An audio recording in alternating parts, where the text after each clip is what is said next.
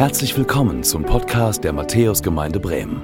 Wir freuen uns, dass du mit dabei bist und wünschen dir Gottes Segen.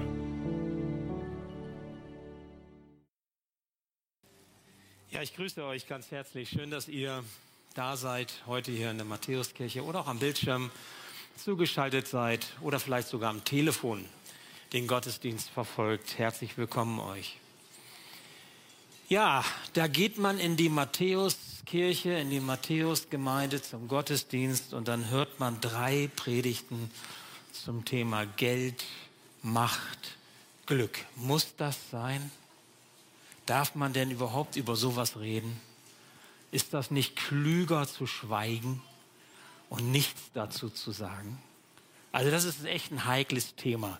Ne? Es gibt ja so einen Spruch, bei Geld, da hört die Freundschaft auf und so. Ich habe das schon oft erlebt in meiner Dienstzeit, wie über das Thema Geld auch Familien, sogar Ehen, Freundschaften ähm, sich spalten und auseinandergehen. Wir reden drüber.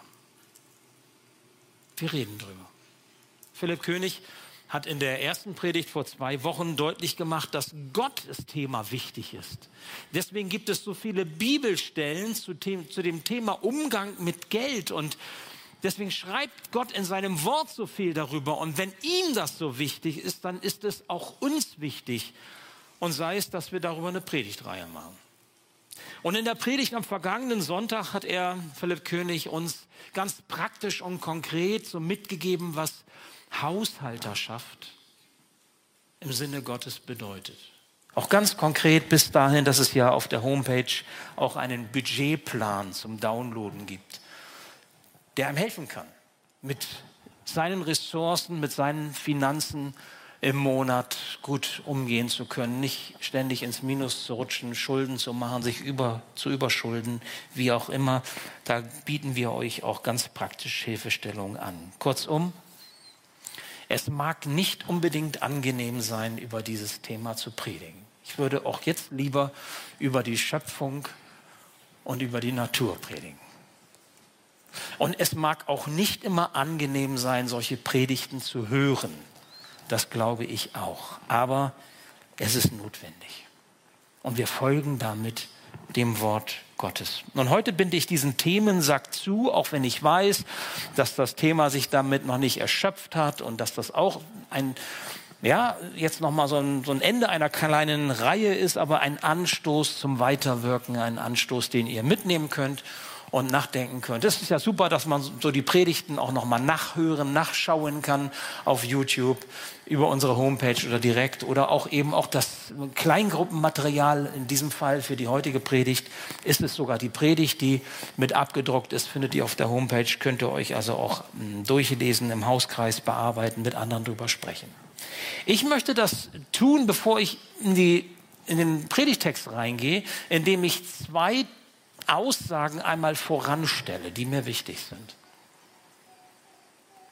Die eine Aussage, die ich voranstelle, lautet, alles, was du bist und was du hast, verdankst du Gott. Und das klingt vielleicht so, wieso muss man das eigentlich so sagen? Ja, ist ja klar, kommt alles irgendwie von Gott und so. Nein, aber mach dir das bitte nochmal ganz deutlich, das ist eine grundsätzliche Aussage, was du hast und das, was du bist, das verdankst du Gott. Du arbeitest, ich weiß, du setzt dich ein, du verdienst dein Geld. Du hast deine Ausbildung, manche vielleicht auch viele Jahre eine Ausbildung genossen und verdienst dein Einkommen. Du beziehst deine Rente, deine, deine Pension, das ist alles okay. Du bekommst vielleicht auch Unterstützung vom Amt und du bist dankbar dafür, in einem demokratischen Sozialstaat zu leben. Auch das ist alles okay. Und trotzdem gilt es für jeden von uns. Es ist Gott, dem du dein Leben verdankst, auch materiell. Und ich möchte, dass du das dir vor Augen hältst, wenn du die Predigt hast. Gäbe es ihn nicht, würde er seine Hand über deinem Leben abziehen, wäre alles anders. Und das Zweite, was ich grundsätzlich vorne anstellen will, ist, alles, was du hast und was Gott dir gibt, ist ein Mittel zum Zweck. Ist ein Mittel zum Zweck. Das meint, dein Einkommen, dein Verdienst, deine Rente, dein Gehalt, dein Taschengeld, angefangen dein BAföG, alles das, was du bekommst, all deine Einnahmen, vertraut dir Gott an, damit du damit seine Ziele verfolgst. Seine Ziele. Weil er dir das gibt. Und das geht ganz unabhängig davon, wie viel du bekommst. Ob du viel oder wenig bekommst. Und ich nenne schon an dieser Stelle, ich komme nachher noch einmal drauf, wenn es um das Thema geht, den Zehnten geben, den zehnten Teil von dem, was wir anvertraut haben, dann gibt es ja so Reaktionen, dass jemand kommt und sagt, ey, sag mal, was ihr jetzt hier predigt, ich bin ein armer Rentner. Wie soll ich denn da einen Zehnten geben? Ich verstehe das. Ich habe mich das auch gefragt damals als, als Student. Verheiratet und ein bisschen BAföG und das, was die Eltern gegeben haben. Und das kennst du vielleicht auch. Das ist nicht eine Frage der Quantität, ob du den zehnten Teil geben, zu geben bereit bist, sondern eine Frage der Qualität. Das ist ein Unterschied. Und ich möchte das so sagen an dieser Stelle, es ist Mittel zum Zweck. Das, was Gott dir anvertraut, das kannst du einsetzen. Das kannst du, ob du viel hast oder ob du wenig hast. Um das zu verstehen, hören wir einmal auf einen Bibeltext. Matthäus 6, die Verse 19 bis 24 steht bitte dazu auf. Ich lese uns diesen Text einmal nach der neuen Genfer Übersetzung. Da heißt es, sammelt euch keine Reichtümer hier auf der Erde wo Motten und Rost sie zerfressen und wo Diebe einbrechen und sie stehlen. Sammelt euch stattdessen Reichtümer im Himmel, wo sie weder Motten noch Rost sie zerfressen und wo auch keine Diebe einbrechen und sie stehlen. Denn wo dein Reichtum ist, da wird auch dein Herz sein. Das Auge gibt dem Körper Licht. Ist dein Auge gut, dann ist dein ganzer Körper im Licht. Ist dein Auge jedoch schlecht, dann ist dein ganzer Körper im Finstern. Wenn nun das Licht in dir ist, wenn nun das Licht in dir Finsternis ist, was für eine Finsternis wird das sein? Ein Mensch kann nicht zwei Herren dienen. Er wird dem einen ergeben sein und den anderen abweisen. Für den einen wird er sich ganz einsetzen und den anderen wird er verachten. Ihr könnt nicht Gott dienen und zugleich dem Mammon. Ich bete noch. Ja, lieber Herr, so hilf, dass wir dein Wort jetzt recht verstehen, dass wir es hören, wie du es meinst. Und gib jedem von uns das, was für ihn oder für sie jetzt dran ist. Danke, dass du in unserer Mitte bist und danke, dass du reden wirst und sprechen wirst. Schenk uns offene Ohren und offene Herzen. Amen. Bitte nehmt wieder Platz. Okay, ich will mal so starten. Ziel, Ziel unseres Lebens in der Nachfolge Jesu. Ziel unseres Lebens so als Kinder dieses großen, reichen Gottes, zu dem wir gehören, ist nicht die Optimierung, die Verbesserung unserer Lebensumstände. Nicht die Optimierung unserer wirtschaftlichen Verhältnisse und auch nicht sonst irgendeine Optimierung im Leben. Und ich könnte mir vorstellen, wenn ihr das jetzt so hört, dass mancher erstmal überlegen muss, ja, wieso denn? Ist das wirklich so? Stimmt das, was der Schröder da sagt? Ich meine, wenn ich jetzt einen Mangel habe, wenn mir irgendwas fehlt, dann gehe ich doch zu Gott und bitte darum, Herr, fülle du meinen Mangel. Gib mir das, was ich brauche. So wie ein Kind zu Mama oder zu Papa kommt und sagt, ich habe Hunger oder ich brauche dies oder ich brauche jenes. Ich sage, wenn wir Jesus nachfolgen, dann geht es nicht um Optimierung unserer Lebensverhältnisse. Und ich gehe sogar noch weiter. Ich sage, es ist sogar aus meiner Sicht Sünde. Es ist Sünde, wenn wir Gott im Sinne eines Wohlstandsevangeliums missbrauchen dafür, dass er uns unser Portemonnaie füllt. Eben auch im Sinne von, Herr, ich brauche, gib mir bitte.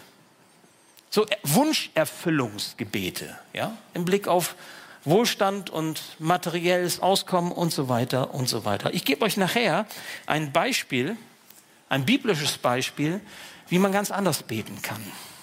wenn man ganz anders drauf ist und ganz anders über das Thema vielleicht denkt.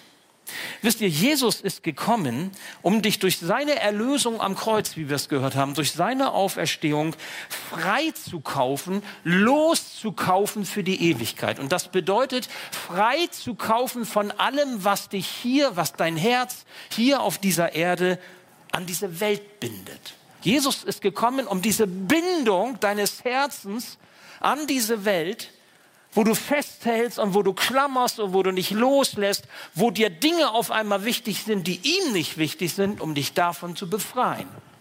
Dafür ist Jesus gekommen. Nicht nur die Sünde. Was ist denn Sünde?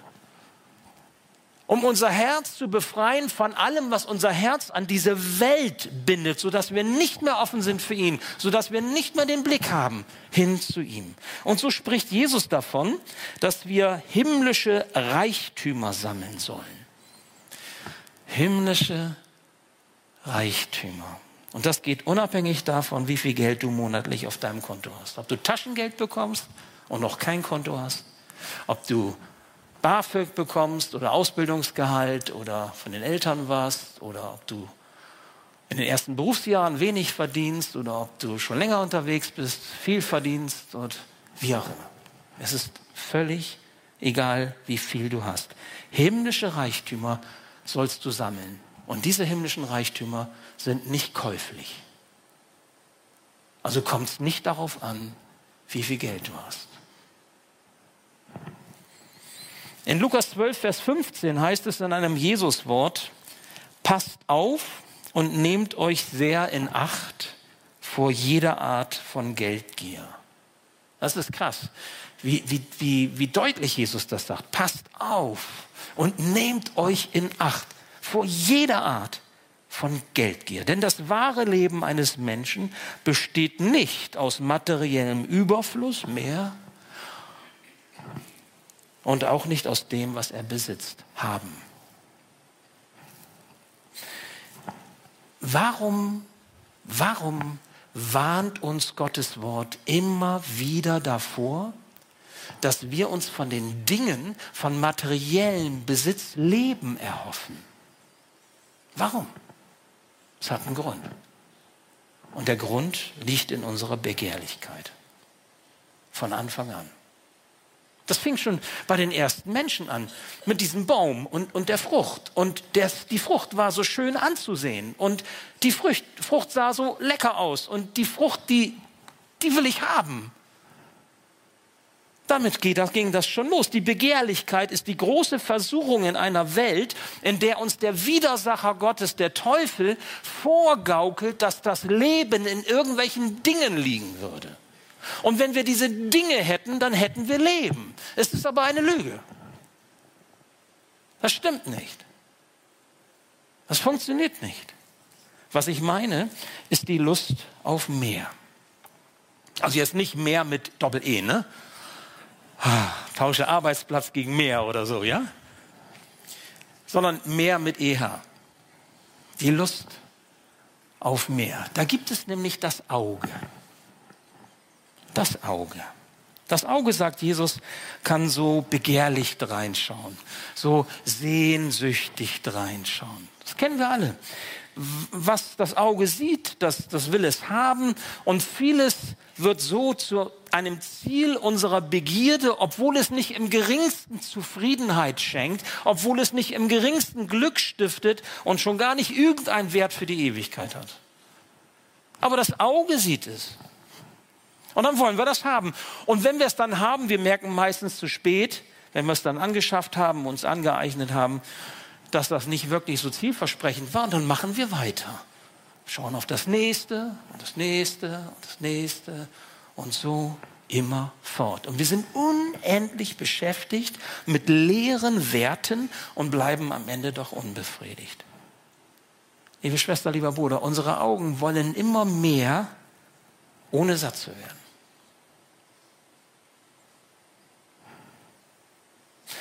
Jesus spricht von den Augen und vom Licht. Als ich den Text mir in der Vorbereitung genauer anschaute, war ich erstmal ein bisschen irritiert. Warum spricht Jesus im Zusammenhang mit Geld und Umgang und, und himmlischen Werten von, von dem Auge und dem Licht. Das ist ein bisschen sperrig, wenn man das jetzt erstmal so, so hört. Und man fragt sich, wieso steht das hier mit, dem, mit den Augen? Ja, weil unser Leben kann so nicht Licht sein, wie Gott Licht ist und wie wir in dieser Welt Licht sein sollen, damit auch andere den Weg zu Gott in den Himmel finden durch unser Lebenszeugnis. Kann dann nicht Licht sein, wenn unsere Herzen finster werden. Und wie werden sie finster? Wenn unsere Augen begehrlich schauen. Und zwar dann, wenn wir uns von dem Leben versprechen, was niemals Leben schenken kann. Dann kommt kein Licht in unser Herz. So gehen wir an der Bestimmung, Kinder Gottes zu sein, vorbei. An der Bestimmung, Mann Gottes zu sein, Frau Gottes zu sein, vorbei. Jesus sagt in Markus 8, Vers 36, was nützt es einem Menschen, die ganze Welt zu gewinnen, wenn er selbst dabei unheilbar Schaden nimmt? Wenn du seelisch als Mensch nicht satt wirst, obwohl du alles hast. Alles, wonach du menschlich gesehen, irdisch gesehen strebst, was du begehrst, was du gerne hättest, was du wichtig findest. Wisst ihr, unsere Augen sind wie ein Tor zur Seele. Jesus weiß das. Unsere Augen sind wie ein Tor zur Seele. Und das meint, wir können und wir sollen unsere Augen trainieren. Mancher von euch ist sportlich unterwegs. Ältere, die vielleicht was mit dem Herzen haben, machen Reha-Sport. Mancher geht ins Fitnessstudio oder macht zu Hause was, fährt Fahrrad, geht viel spazieren. Keine Ahnung was, ja? Oder in der Schule. Wir trainieren unseren Körper. Wir müssen auch unsere Augen trainieren. Was meint das? Gott hat uns extra so geschaffen, dass wir sie mit Augenlidern verschließen können. Habt ihr das eigentlich schon mal bewusst? Ja, ne? Ihr habt Rollläden von Gott bekommen. Und die funktionieren. In der Regel klemmen die auch nicht und die knarzen auch nicht. Du kannst die Augen schließen. Einfach, das kostet dich überhaupt nichts. Und wenn das nicht funktioniert, dann kannst du wegschauen. Das kostet dich nur einen Kopf drehen. Es ist eigentlich überhaupt kein Problem. Wir schließen die Augen oder wir schauen weg, wenn uns etwas gefangen nimmt, wenn uns etwas schadet, wenn uns irgendetwas nicht gut tut. Und ihr Lieben, das sollte eine tägliche Übung sein. Das ist kein Schicksal, dass du sagst, oh, ich muss das jetzt sehen. Ich muss mir das jetzt angucken, ich muss mir das jetzt reinziehen. Sondern du kannst dein, deinen Blick, deine Augen trainieren. Das gilt nicht allein für die Begehrlichkeiten im sexuellen Bereich. Du musst dir die Seiten nicht angucken. Du musst nicht anderen hinterher schauen oder drunter schauen. Das musst du nicht tun. Hineinschauen, das musst du nicht tun. Du hast Augenlider bekommen, du kannst deinen Kopf wegbewegen. Du kannst aufpassen, was in dich hineinkommt und dich finster macht. Das kannst du trainieren, das kannst du steuern. Es gilt auch im Blick auf die Reichtümer deren, dieser Welt wo unser Herz dann aufbegehrt und sehnsüchtig wird. Wir sprechen vielleicht auch von Neid. Vielleicht kennst du das. Da hat jemand irgendetwas, und ich rede mal jetzt nicht irgendwie vom neuen Telefon oder so, ist ja auch nicht so entscheidend, sondern irgendwas anderes Großes, wo du sagst, boah, der hat's gut, ich auch gern. Warum habe ich das nicht? Ich arbeite doch auch so viel und Eifersucht. Vielleicht sogar, dass man sagt, Mensch, das gönne ich mir eigentlich mehr als dem anderen. Es ist interessant, dass nach der katholischen Theologie Neid und Habsucht, Geldgier Todsünden genannt werden, weil sie so eine fatale Wirkung haben. Finsternis schaffen in unseren Herzen. Im Zeitalter des World Wide Web, des Internets, was ein Segen sein kann, dass wir es haben, so wie ihr jetzt am Bildschirm mitverfolgt oder vielleicht auch am Telefon mit dabei seid, ist ja große Klasse, dass wir unsere Gottesdienste und andere Veranstaltungen online einstellen können und, und ihr mit dabei seid. Das ist wunderbar. Aber es wird zugleich auch im Internet die Begierde, die Begehrlichkeit geweckt. Ganz einfach. Der Hunger nach mehr. Ganz einfach, sich mit der Sünde zu füttern. Immer mehr davon. Und es wird nicht heller, es wird nicht satter, es fühlt sich nicht besser an, sondern es ist umso schlimmer, wie ein Fluch. Aktien im Internet, Immobilienmarkt, Urlaubsreisen, Best Deals, Black Friday, was auch immer. Es ist so einfach. Das will ich haben. Das muss ich haben. Hat der auch, haben die auch. Ich will auch dazugehören. Ich will das auch haben. Ich will das auch genießen. Warum tust du dir das an? Du hast doch von Gott ein Gewissen bekommen, das sich meldet und dieses Gewissen ist von Gottes Geist geschärft und du merkst eigentlich, ey, so ganz gut ist das jetzt irgendwie, ich bin so unzufrieden mit dem, was ich habe und will immer mehr. Mein Glück liegt immer auf der anderen Seite des Ufers und nicht da, wo ich bin. Warum förderst du die Lust deiner Augen? Warum förderst du die Lust deiner Augen, statt deine Augen zu lenken und deine Seele mit dem zu füttern, was dir und deinen Beziehungen gut tut? Setze diesem Verhalten ein Stopp. Das ist Training einen Stopp zu setzen. Füttere deine Augen mit dem, was aus Gottes Sicht echte Reichtümer für dich sind, was dich wirklich satt macht, was dir wirklich Leben schenkt. Damit tust du deiner Seele und deinem Herzen etwas Gutes und damit tust du auch den Menschen um dich herum etwas Gutes, glaub mir. Und hier kommen diese drei Bereiche in den Blick, die so einen Menschen ausmachen. Körper, Seele und Geist.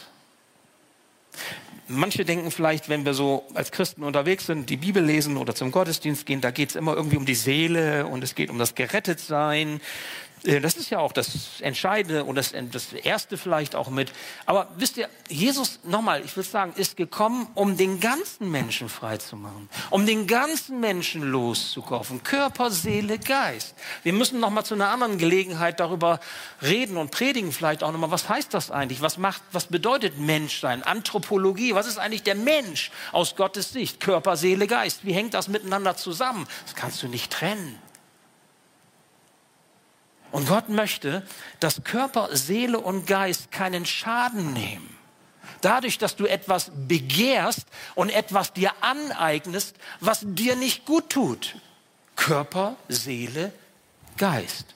Jesus möchte dich genauso vorfinden, wenn er wiederkommt, wie es Paulus in 1. Thessalonicher 5, Vers 23 sagte. Da heißt es, er aber, der Gott des Friedens, heilige euch durch und durch. Geist, Seele, Leib mögen euch unversehrt und untadelig erhalten bleiben bis zur Ankunft unseres Herrn Jesus Christus. Körper, Seele, Geist, untadelig, wenn er kommt. Er möchte uns heiligen, Körper, Seele und Geist. Darf ich dich fragen, was wird Jesus sehen in deinen Augen, wenn er plötzlich wiederkommt? Und Jesus wird plötzlich wiederkommen. Wie ein Dieb in der Nacht, ohne dass du es berechnen kannst. Kannst dich also nicht vorbereiten im Sinne von, ah ja, morgen kommt er, dann schmeiße ich nochmal erstmal alles äh, Unschöne raus und dann mache ich mich hübsch und dann darf er kommen und, ha, hier bin ich, Jesus. Nein, er kommt ganz plötzlich. Was sieht er in deinen Augen? Was schaust du? In der Vorbereitung eines Themas, eines Vortrags über das Thema Armut in der Bibel, stieß ich vor einiger Zeit auf eine Person des Alten Testaments. Agur hieß dieser Mann. Der hat in, dem Buch Sprüche im Alten Testament das 30. Kapitel, die Sprüche im 30. Kapitel geschrieben. Und dieser Agur, der hat ähm, quasi ein Gebet formuliert, was ich eine echte Alternative finde zu dem Gebet, was wir so beten, wenn wir sagen, Herr, gib mir bitte und ich möchte mehr und ich habe und, und, dann wollen wir irgendwelche Dinge haben, ja, so wie wir eben zum Arzt gehen, wir haben Schmerzen, gib uns eine Pille, damit wir eben keine Schmerzen mehr haben und dann gehen wir eben dahin, gib uns das, damit wir nicht so viel Armut haben und und so weiter. Wir wollen immer so die schnelle Lösung und wollen immer genau das Optimum, Optimum raus, Optimierung unseres Lebens. Herr Jesus, du bist zur Optimierung meines Lebens da. Agu hat einen anderen Weg gefunden im Blick auf Armut und Reichtum. Ich lese euch das mal vor. Und als ich das das erste Mal entdeckte, fand ich, das ist richtig klasse. Sprüche 30, 8 und 9. Da sagt Agur, lass mich weder arm noch reich sein. Ich meine, das ist schon mal gut, ne? Lass mich weder arm, aber das zweite ist nicht so, ne? Wir können ja auch sagen, lass mich nicht arm sein, aber dafür reich. Nee, er sagt, lass mich weder arm noch reich sein. Gib mir nur so viel, wie ich zum Leben brauche. Und jetzt kommt seine Begründung. Denn wenn ich zu viel besitze, bestreite ich vielleicht, dass ich dich brauche und frage, wer ist denn schon der Herr? Ich komme, unser täglich Brot gib uns heute, kann ich streichen, weil verdiene ich schon. No problem, habe ich. Ja, wenn das jetzt so wäre. Ja? Also, wer ist denn schon der Herr? Wenn ich aber zu arm bin, werde ich vielleicht zum Dieb, Neid, Eifersucht. Und was denn daraus wird? Und bereite dir, meinem Gott, damit Schande.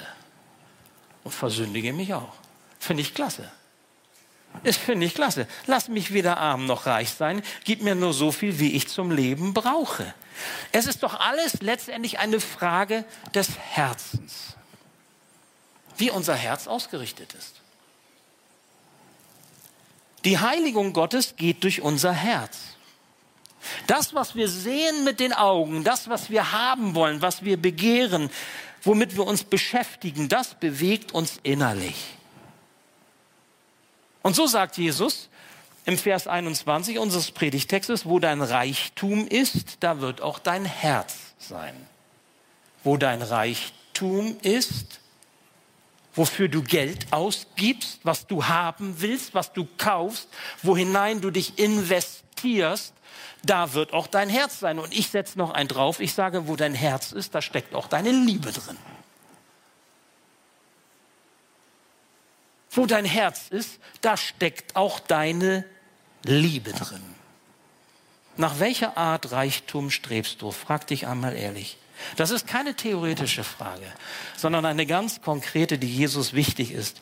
Zum Beispiel, wenn er in Markus 10, 25 sagt, eher geht ein Kamel durch ein Nadelöhr, als dass ein Reicher in Gottes Reich kommt. Auch Reiche werden gerettet.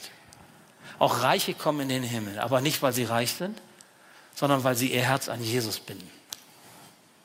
Und die Versuchung und die Begehrlichkeit und das Problem ist, dass wir, wenn wir, unser, wenn wir viel haben, dass wir Jesus aus dem Herzen verlieren. Und deswegen ist es manchmal für einen Reichen, es gibt wenige Reiche, wirklich Reiche, ich kenne solche, ich kenne solche, die das hinbekommen, meine ich. Aber es wird eine Herausforderung sein, wirklich Reiche, ähm, die da verantwortlich mit umgehen können mit dem, was Gott ihnen anvertraut hat. Das ist so schwer. Das ist so schwer. Unsere Begehrlichkeit ist groß und die Versuchung, an falschen Stellen satt werden zu wollen, ist noch größer. Und die Konsequenzen, die Folgen für die Ewigkeit sind fatal, wenn wir unsere Prioritäten im Leben falsch setzen. Und deswegen sagt Jesus, ihr könnt nicht Gott dienen und zugleich dem Mammon. Und der Mammon, das ist aramäisch, das ist die Umgangssprache Jesu damals, das bedeutete Besitz und Vermögen. Das heißt, du musst dich entscheiden. Du musst dich entscheiden, weil beides zusammen nicht geht. Jesus nachfolgen oder dein Herz an materielle Dinge hängen. Beides zusammen geht nicht. Dein Herz wird sich immer für das eine oder für das andere entscheiden. Vielleicht hingst du hin und her. Das kann ja sein. Aber du wirst nicht beides gleichzeitig tun können. Weißt du warum nicht? Weil Liebe unteilbar ist. Wo dein Herz hängt, das liebst du. Und dein Herz kann nicht an beiden hängen. Ich liebe Jesus, ich liebe Gott und ich liebe auch das irdische Leben, auch wenn es Gott nicht wichtig ist und wenn Gott ganz andere Prioritäten setzt. Das geht nicht. Du wirst entweder das eine tun oder das andere. Wonach strebst du wirklich? Was willst du wirklich haben? Die himmlischen Reichtümer, die wir sammeln können, können also nicht die Dinge sein, die wir nicht mitnehmen können in die Ewigkeit.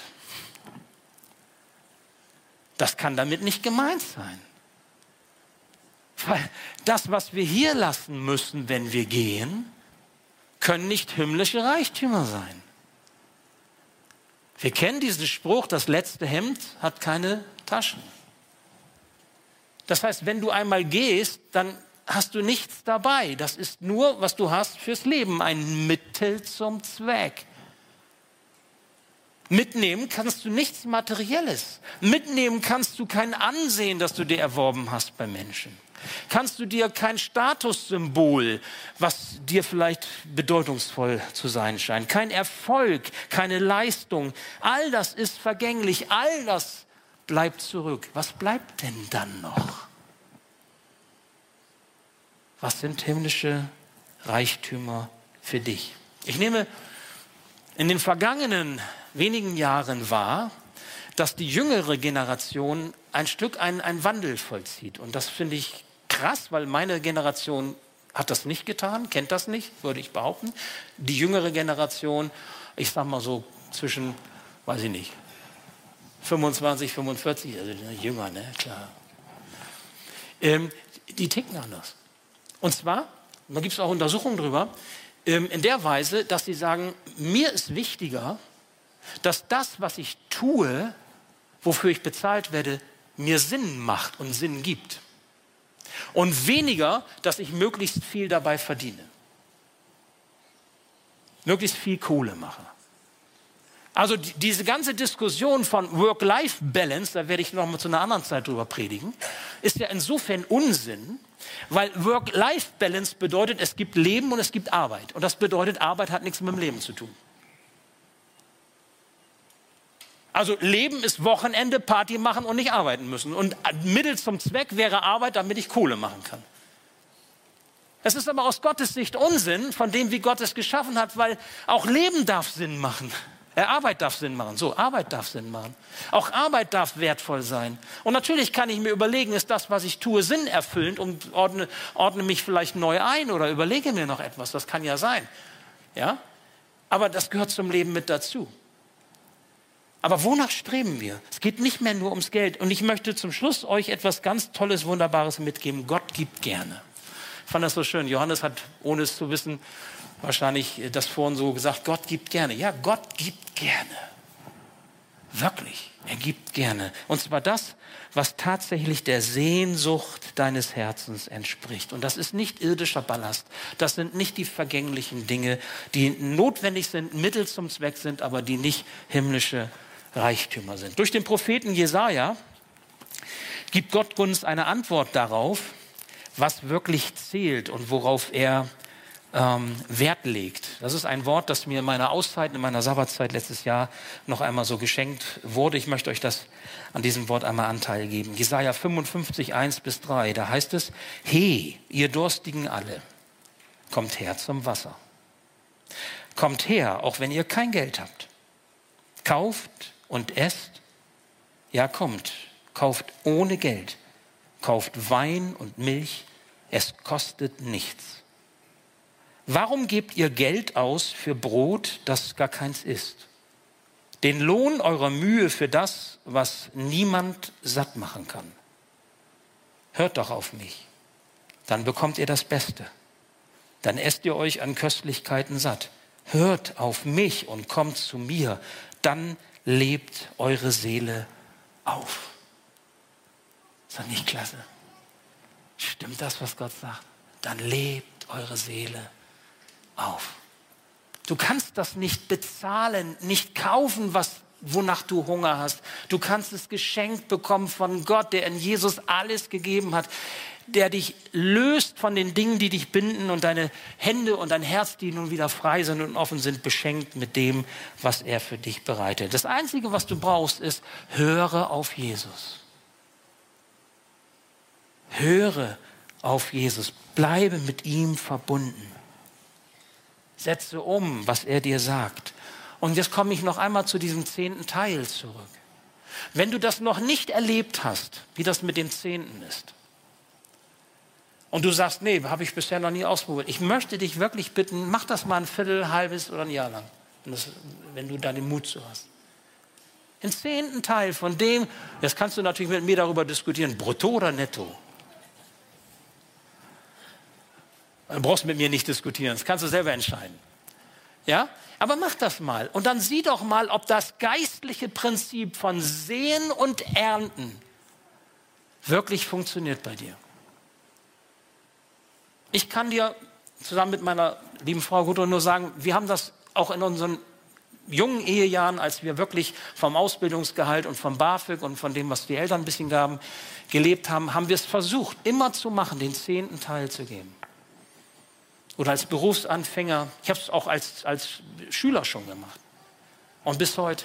Und wir haben immer wieder auch erlebt, wie Gott auf wunderbare Weise segnet und wie er beschenkt. Gott lässt sich nicht lumpen. Okay.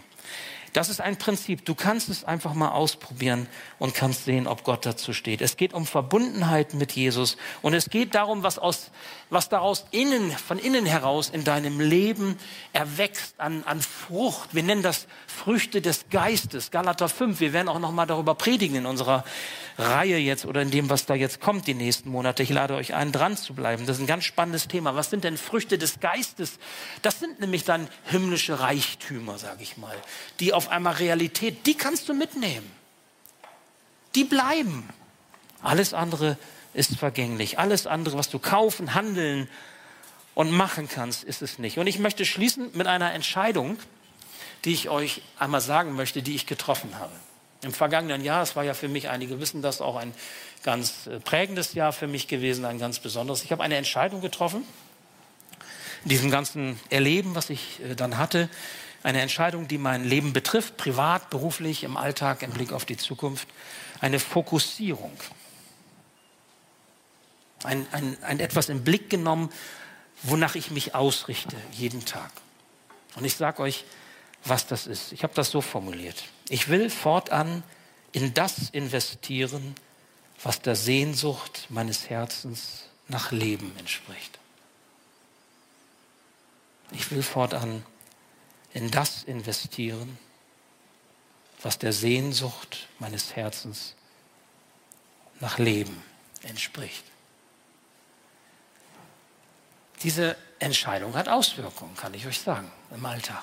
Ich erlebe Gott anders, auf neue Art und Weise. Ich sehe ihn auf einmal mit anderen Augen. Ich sehe, wie er da ist im Alltag. Das macht mit mir etwas. Ich lebe bewusster mit Gott, weil ich diese Entscheidung getroffen habe. Aber sie nimmt mich auch in die Pflicht, weil ich habe mich entschieden, so leben zu wollen. Die Prioritäten zu setzen. Ich hätte auch gern mehr. Ich bin genauso begehrlich in meinem Wesen und wie, wie du vielleicht auch und habe meine Sehnsüchte und Vorstellungen, würde gern noch mal das erleben wollen oder jenes, das kenne ich ja alles. Und würde mich auch freuen, wenn Gott mir das schenkt. Aber das Herz, mein Herz, soll auf das ausgerichtet sein, was mich satt macht. Und nicht auf Brot oder auf irgendwelche Reichtümer oder was weiß ich was, auf Geld, was am Ende leerer Inhalt ist was mich glücklich macht, was mein Hunger nach Leben nicht stillt. Ich wünsche dir, dass du die Größe Gottes erlebst, weil du alles von ihm erwartest. Alles. Ich wünsche dir, dass du ihm ganz vertraust. Ganz. Ob du viel hast oder wenig. Es ist beides schwer. Es ist beides schwer, wenig zu haben und viel zu haben. Von Gott aus gesehen ist beides schwer. Ich wünsche dir, dass du aus deinem Herzen entfernen kannst, was dich von Jesus und seinen Gaben trennt. Und ich wünsche dir, dass du die Sehnsucht deines Herzens, und du hast Sehnsucht, ihr Lieben, auch Männer haben Sehnsucht, auch Männer haben Gefühle. Ja, guck nicht so, ist so. Dass du die Sehnsucht deines Herzens bei ihm gestillt bekommst. Bei ihm. Und damit aufhörst, anderswo satt zu werden, wo du nicht satt werden kannst. Dazu segne dich Gott. Ich bete noch. Ja, lieber Herr, so danken wir dir für das, was wir hören durften. Auch für diese Reihe, die uns so vieles vor Augen gehalten hat. Manches, was wir vielleicht gut und gerne hören, anderes, was wir nur schwer ertragen können oder aushalten können, was uns in Frage stellt, was uns äh, unruhig macht. Ich danke dir, dass du der Herr über allem bist. Herr, du meinst es gut mit uns. Du willst uns nichts nehmen, im Gegenteil, du willst uns gerne beschenken. Dazu bist du gekommen. Aber du willst, dass unsere Herzen nicht mit Ballast überladen sind und damit nicht mehr offen für dich. Und deswegen möchtest du uns loskaufen und befreien von all dem, was unsere Herzen an diese Welt bindet und doch so vergänglich ist. Und so lass uns das, was du uns sagst und was wir erkannt haben, im Herzen behalten und danach leben. Hilf uns, die Schritte zu gehen, die für uns jetzt dran sind, damit wir mehr und mehr so werden können, wie du dir unser Leben vorstellst, wie du dich uns vorstellst, damit du uns vorbereitest auf die Ewigkeit. Herr, wenn wir dann zu dir kommen, dann leben wir in der Fülle. So wunderbar. Und bis dahin kannst du uns helfen, mit dem Leben klarzukommen. Ob wir viel haben, ob wir wenig haben, was wir abgeben können, damit die, die wenig haben, besser über die Runden kommen.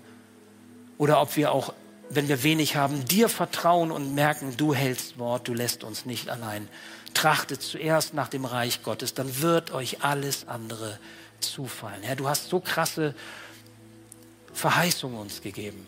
Lass uns glauben, dass du Wort hältst. Danke für dein Reden heute Morgen. Amen.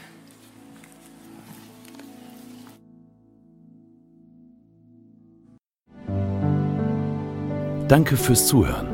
Wir hoffen, dass du heute inspiriert und ermutigt wurdest durch Gottes lebendiges Wort. Unser Gebet ist, dass es viel Frucht bringt. Weitere Infos findest du unter www.matthäus.net.